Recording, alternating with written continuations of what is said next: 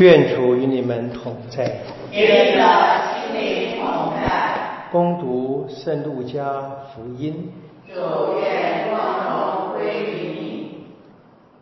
此后，主另外选定了七十二人，派遣他们两个两个的在他前面，到他自己将要去的各城各地去。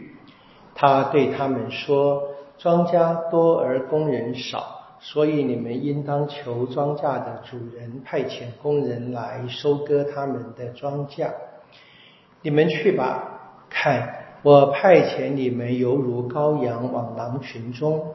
你们不要带钱囊，不要带口袋，也不要带鞋。路上也不要向人请安。不论进了哪一家，先说愿这一家平安。那里如有和平之子，你们的和平就要停留在他身上；否则，人归于你们。你们要住在那一家，吃喝他所供给的，因为工人自当有他的工资。你们不可从这一家挪到那一家，不论进了哪座城，人若接纳你们，给你们摆上了什么，你们就吃什么。要医治城中的病人，并给他们说：天主的国已经临近你们了。不论进了哪座城，人如果不接纳你们，你们就出来到街市上说：连你们城中连在我们脚上的尘土，我们也要给你们佛下来。但是你们当知道，天主的国已经临近了。我告诉你们。在那一日，索多玛所受的惩罚，要比这座城容易忍受。上主的圣言。基督，我们赞美你。在福音当中，路加很特别的记载了两次，耶稣派门徒们在他前面去外出传福音了。第一次就是外出，第二第二次我们的。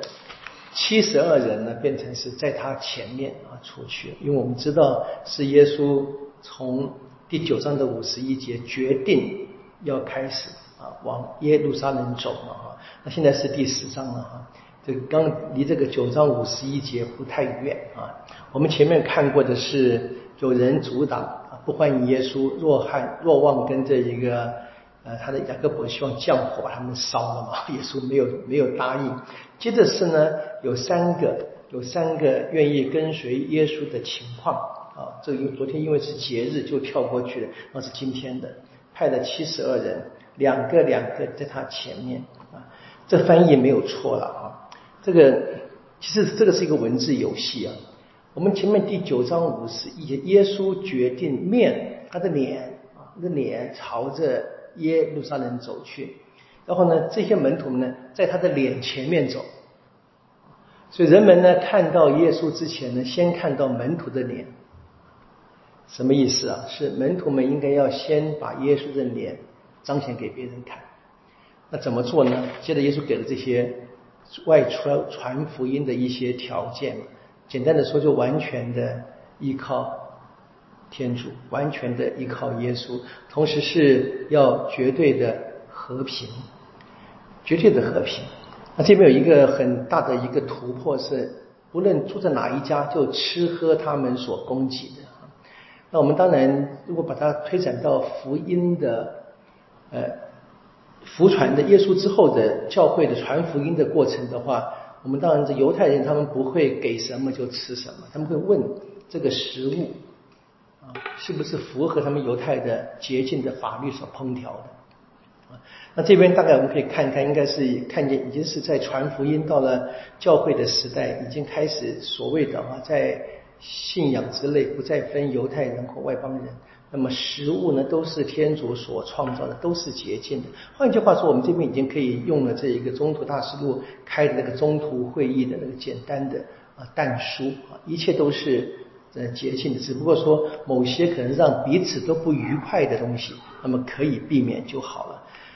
所以今天的福音其实很简单，就是要每一个人要成为耶稣的面貌。我们读过的耶稣在山上改变容貌，那现在继续改变，在我们的身上改变，希望别人看见我们是看见天主的容貌，而不是这个怎么说啊，奇奇怪怪的脸貌吧啊啊。那我们读经一呢是这个厄泽克厄斯德拉下啊，我们看见今天是厄斯德拉他在水门前啊跟大家讲圣经。那故事是这样子的啊，从放逐回来，厄斯德拉跟泽鲁巴贝尔修建了圣殿，然后呢，莱特米亚回来修建了圣城，啊，所以圣殿修好了，圣城也修好了，那是外在的。现在是更关键的，真正的天主子民的生活，那么就是他们已经离这一个天主的法律很远了。随着时间的演变，随着放逐的经验，他们离这个很远。然后呢？厄斯德拉就跟他们解释圣经，还要先翻译啊。但这些放逐很久，经过好几代，已经无法读懂希伯来话，很可能是翻译成阿拉美文啊。这加瑟丁一代放逐一代本来是讲阿拉美文的啊，他们现在听懂了。那这个今天的经文其实是梅瑟在山上领到十句话啊，领到天主的法律，天主跟人订立订立盟约的再版啊。现在。一个新的盟约，那首先老百姓是哭泣啊？为什么哭泣？他们发现他们离天主的法律有多远啊？没有切实的实行嘛。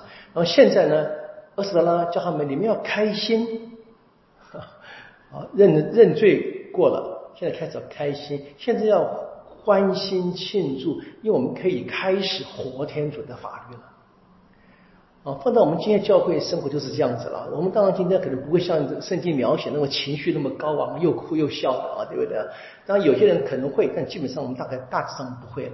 我们大概不会这么样的外显的表达我们的情绪。但是的确是的哈，我们在今天如果有机会，比如说领受圣体，或者我们讲的更极端，在我们在领受入门圣事的时候，我现在开始啊，可以活天主在耶稣身上。带给我们的新的生命，我现在可以开始活，按着天主的诫命来生活，这是值得开心的事情了。